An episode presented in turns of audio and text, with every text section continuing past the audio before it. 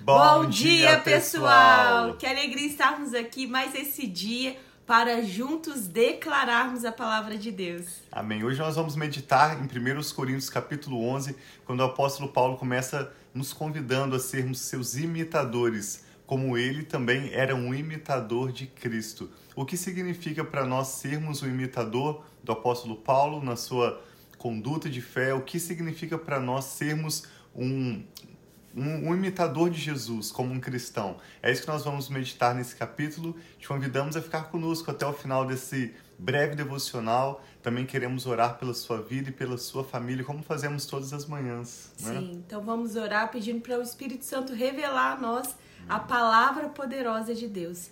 Pai, obrigado por esse novo dia, que nós estamos aqui reunidos, Pai, com tantos amigos, irmãos Pessoas, Pai, que temem o Senhor e, ou querem conhecer mais e mais de Ti. Que o Senhor enche os nossos corações, Pai, nessa manhã da Tua presença, de alegria, Pai, da paz do Teu Espírito. E que o Teu Espírito, Espírito Santo de Deus, tenha liberdade de ministrar em nossos corações, de trazer a revelação de quem é Deus e trazer a revelação da palavra de Deus. Nós te louvamos, Pai, e te agradecemos em nome de Jesus. Amém. Esse capítulo 11 da primeira carta aos Coríntios é um capítulo muito lido nas igrejas por ocasião da celebração da ceia do Senhor, né? Alguns chamam a Santa Ceia, que vem na verdade da origem desde a Páscoa para o povo de Israel e tem um significado tão profundo, tem instruções tão interessantes, mas nós queremos hoje focar a nossa meditação nessa primeira fala do apóstolo Paulo. Ele inicia o capítulo 11 dizendo: Tornem-se meus imitadores, como eu o sou de Cristo. Então, considerando esse contexto de divisão que a igreja de Corinto estava enfrentando e o chamado do apóstolo Paulo para que eles vivam em unidade, vamos ver nesse capítulo como nós podemos ser imitadores de Cristo, o que Paulo está querendo, inspirado pelo Espírito Santo, comunicar a nós. Então eu vou repetir, ele começa esse capítulo dizendo: Sejam ou tornem-se meus imitadores, como eu o sou de Cristo. Eu os elogio por se lembrarem de mim em tudo e por se apegarem às tradições exatamente como eu as transmiti a vocês.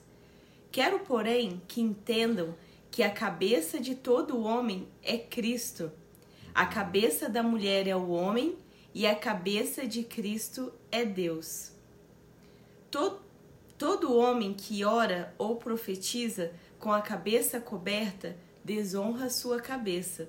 E toda mulher que ora ou profetiza com a cabeça descoberta desonra sua cabeça.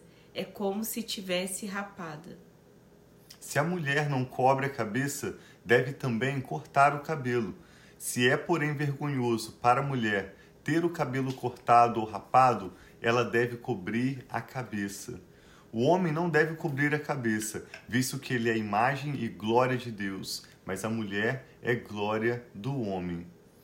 Aqui o apóstolo Paulo não está tratando de um véu de pano que a gente coloca sobre a cabeça. Ele está falando num contexto sobre autoridade. Assim como o Pai entregou ao Senhor Jesus toda a autoridade, assim também todo homem está sujeito à autoridade de Cristo. E nós vemos desde o princípio da palavra de Deus que toda mulher está sujeita à autoridade do seu marido, uma vez que eles são casados. Então o que o apóstolo Paulo está dizendo é o seguinte: se você quer orar falando a Deus, se você quer falar do Evangelho em nome do Senhor Jesus, é necessário que você esteja debaixo de autoridade. A mulher em respeito ao seu marido, o homem em sujeição a Cristo, assim como Jesus está em sujeição ao Pai. Vamos ler todo esse capítulo nos lembrando de como Paulo o inicia, nos chamando a sermos imitadores de Cristo. Verso 8. Pois o homem não se originou da mulher mas a mulher do homem. Além disso, o homem não foi criado por causa da mulher, mas a mulher por causa do homem. Por essa razão e por causa dos anjos, a mulher deve ter sua cabeça um, deve ter sobre a sua cabeça um sinal de autoridade. Certamente a igreja de Corinto também havia problemas de divisão de mulheres que não queriam respeitar os seus maridos. Eu e Rafa temos aprendido quão é importante que a mulher respeite o seu marido e que o marido, o homem, ame a sua esposa. Existe até um livro né, que chama Amor e Respeito. Fala sobre o, o homem amar a esposa, assim como Cristo amou a igreja, e a mulher respeitar o seu marido, assim como a igreja é sujeita a Jesus. Verso 11, 1 Coríntios 11, 11. No Senhor, todavia, a mulher não é independente do homem, e nem o homem independente da mulher. Pois assim como a mulher proveio do homem, também o homem nasce da mulher, mas tudo provém de Deus. Julguem entre vocês mesmos: é apropriado a uma mulher orar com a cabeça descoberta?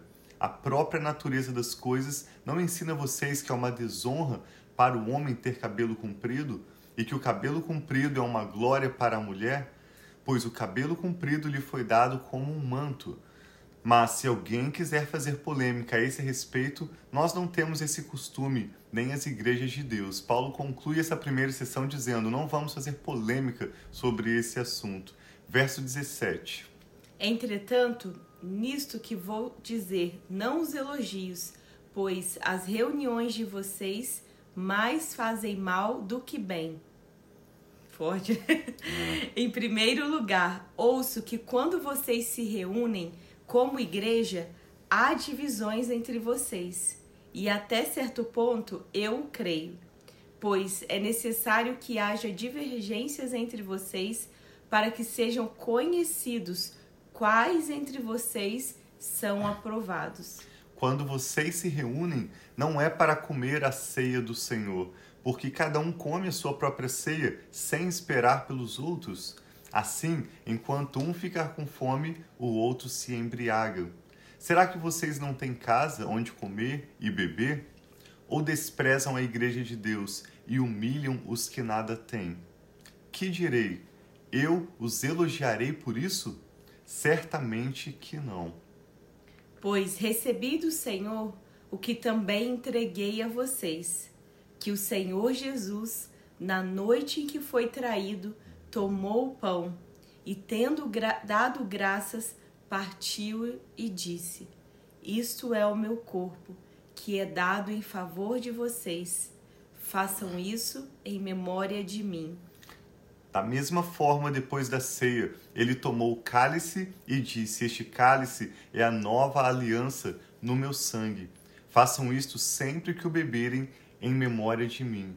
Porque sempre que comerem deste pão e beberem deste cálice, vocês anunciam a morte do Senhor até que ele venha. Então, aqui, Paulo nos chamando para sermos imitadores de Cristo, para essa igreja em divisão, com uma atitude egoísta, Paulo os chama a praticarem a ceia do Senhor como uma cerimônia, como uma celebração santa, mas também como pessoas que entregam as suas vidas uns pelos outros, Sim. anunciando assim a morte de Jesus e o chamado da igreja para morrermos para a carne e vivermos guiados pelo Espírito. Verso 27. Portanto, todo aquele que comer o pão ou beber o cálice do Senhor indignamente será culpado de pecar contra o corpo e contra o sangue do Senhor. Examine-se cada um a si mesmo, e então coma do pão e beba do cálice. Pois quem come e bebe sem discernir o corpo do Senhor, come e bebe para sua própria condenação. Por isso há entre vocês muitos fracos e doentes e muitos que já dormiram. Mas se nós tivéssemos o cuidado de examinar a nós mesmos, não receberíamos juízo. Quando, porém, somos julgados pelo Senhor, estamos sendo disciplinados para que não sejamos condenados ao mundo. Portanto, meus irmãos, quando vocês se reunirem para comer, esperem uns pelos outros. Se alguém estiver com fome, coma em casa, para que quando vocês se reunirem, isso não resulte em condenação. Quanto ao mais, quando eu for darei instruções a vocês. Amém. Lindo esse capítulo. Parece que o apóstolo Paulo fala sobre o mesmo assunto, toda a carta. Mesmo quando ele aborda assuntos específicos diferentes, ele está falando sobre o assunto unidade, a partir de um viver santo, humilde e de amor ao próximo. Parece que nós estamos repetindo, mas na verdade, quando você lê a carta aos Coríntios, a primeira carta aos Coríntios, no completo, você vê que o contexto todo, Paulo está os chamando a olhar para Jesus e buscarem viver em amor ao próximo. Então, quando ele começa esse capítulo chamando a igreja para serem imitadores dele, assim como ele é um imitador de Jesus, ele vem nesse capítulo mostrando que Jesus entregou a sua vida. Então, além das instruções práticas para a realização da ceia do Senhor, nós vemos um chamado para rendermos as nossas vidas em fé, em sujeição. Ao reler esse capítulo, eu me lembro da primeira vez que eu e a Rafa participamos juntos da ceia do Senhor. Nem sei se ela se lembra, Sim. se lembra?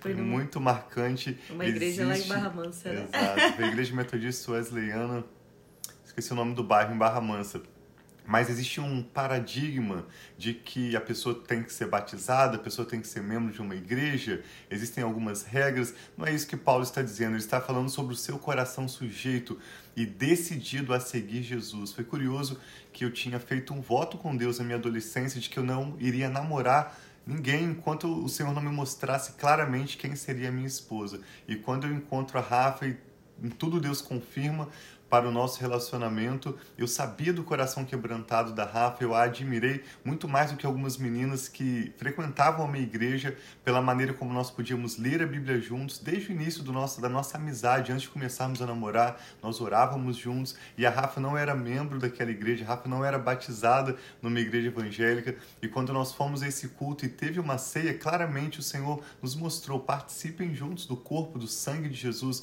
Vocês entendem o que está acontecendo. Eu não estou dando isso como exemplo para você, mas eu estou dizendo como nós vivemos. Foi uma ceia marcante. E desde então, eu e Rafa sempre temos o hábito, não que seja algo que a Bíblia orienta, mas nós discernimos o corpo do Senhor ao participarmos juntos da ceia. Eu sempre pego o meu pedaço de pão, que eu sei que representa o corpo de Jesus, e sempre que nós comemos deste pão em memória a Jesus, isso traz saúde física para o nosso corpo. Se você discerne o corpo de Jesus e você come desse pão representando o corpo de Cristo, você está comendo saúde para o seu corpo físico. Eu sempre dou o meu pedaço de pão para Rafa e ela troca o pedaço de pão dela comigo.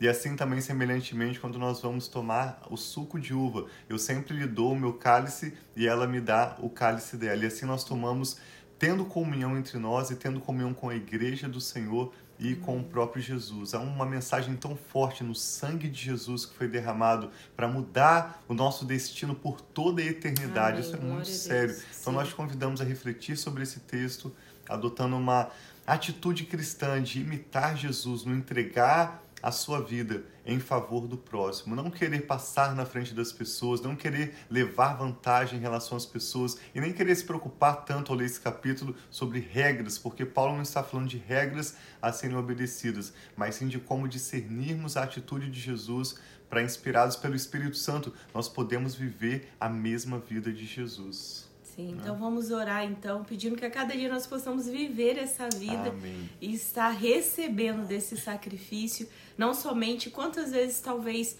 possa haver uma ceia se você participa de uma igreja e você está tomando aquela igreja porque aquele, aquela ceia porque todo mundo está fazendo a mesma atitude. Não, uhum. quando nós formos diante da ceia do Senhor receber, muitas vezes até é ministrado, né, como do pão, né, que representa o corpo, trazendo vida, saúde para o seu corpo, do sangue de Jesus que lava, que purifica, o sacrifício perfeito. Que Deus possa nos dar esse discernimento quando nós estivermos no momento da ceia, de quão valor tem e de como isso foi. Próprio Jesus pediu que era para fazer aquilo em memória dele. Então, que nós possamos fazer como um momento realmente de lembrar de tudo aquilo que foi feito por nós. Então Amém. vamos orar por nós, as nossas famílias.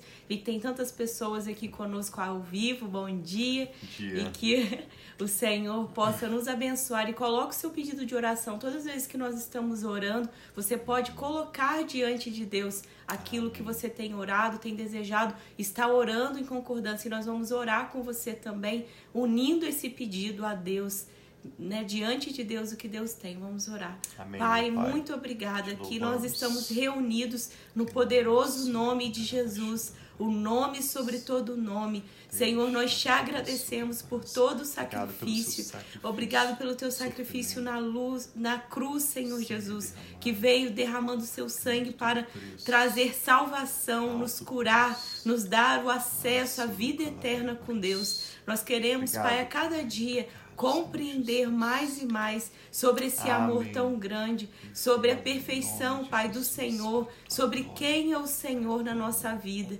Ajuda-nos, Pai, a viver aquilo que o Senhor tem para nós. Ajuda-nos a compreender, Pai, os mistérios do Senhor, que são tão profundos, mas são acessíveis através do Teu Espírito. E nós queremos, Pai, aprender mais e mais. Eu peço, Senhor, juntamente com cada um dos meus irmãos e das minhas irmãs, esses pedidos que eles têm colocado diante de Ti, Pai, do menor ao maior, do mais novo, Pai, ao mais velho, que em nome de. Jesus o Senhor receba esses pedidos de oração e assim como tantos pedidos, Pai, de oração pessoais nossos, da nossa família, o Senhor respondeu com graça e favor. Eu peço que assim seja, Pai, sobre a vida dos meus irmãos. Alinha, Pai, os caminhos, alinha, Pai, Senhor, as direções que eles estão tomando, que sejam alinhadas, Pai, com o Senhor.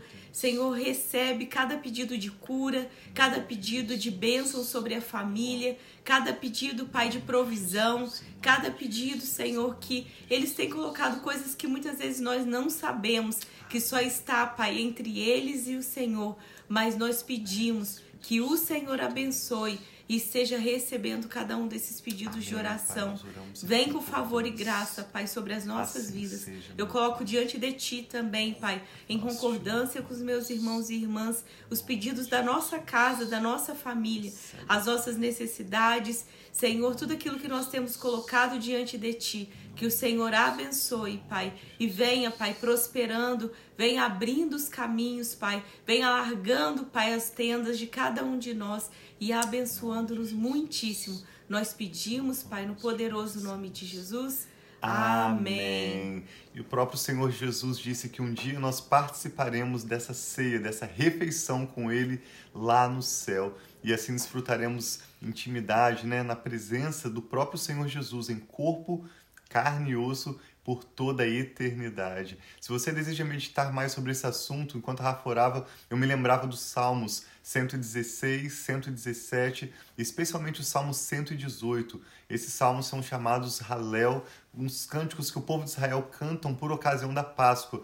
E a Bíblia fala que quando Jesus encerrou o seu momento de ceia com os discípulos, eles cantaram o hino fala especificamente o hino, porque o Salmo 118 é a música que eles costumavam cantar no último dia da Páscoa. Então, se você deseja aprofundar, né, indo ao Antigo Testamento um pouco mais o entendimento sobre a ceia do Senhor, leia e peça ao Espírito Santo o entendimento do Salmo 116, 117, especialmente o Salmo 118. Deus abençoe muito a sua vida. Nós amamos vocês. Uma ótima.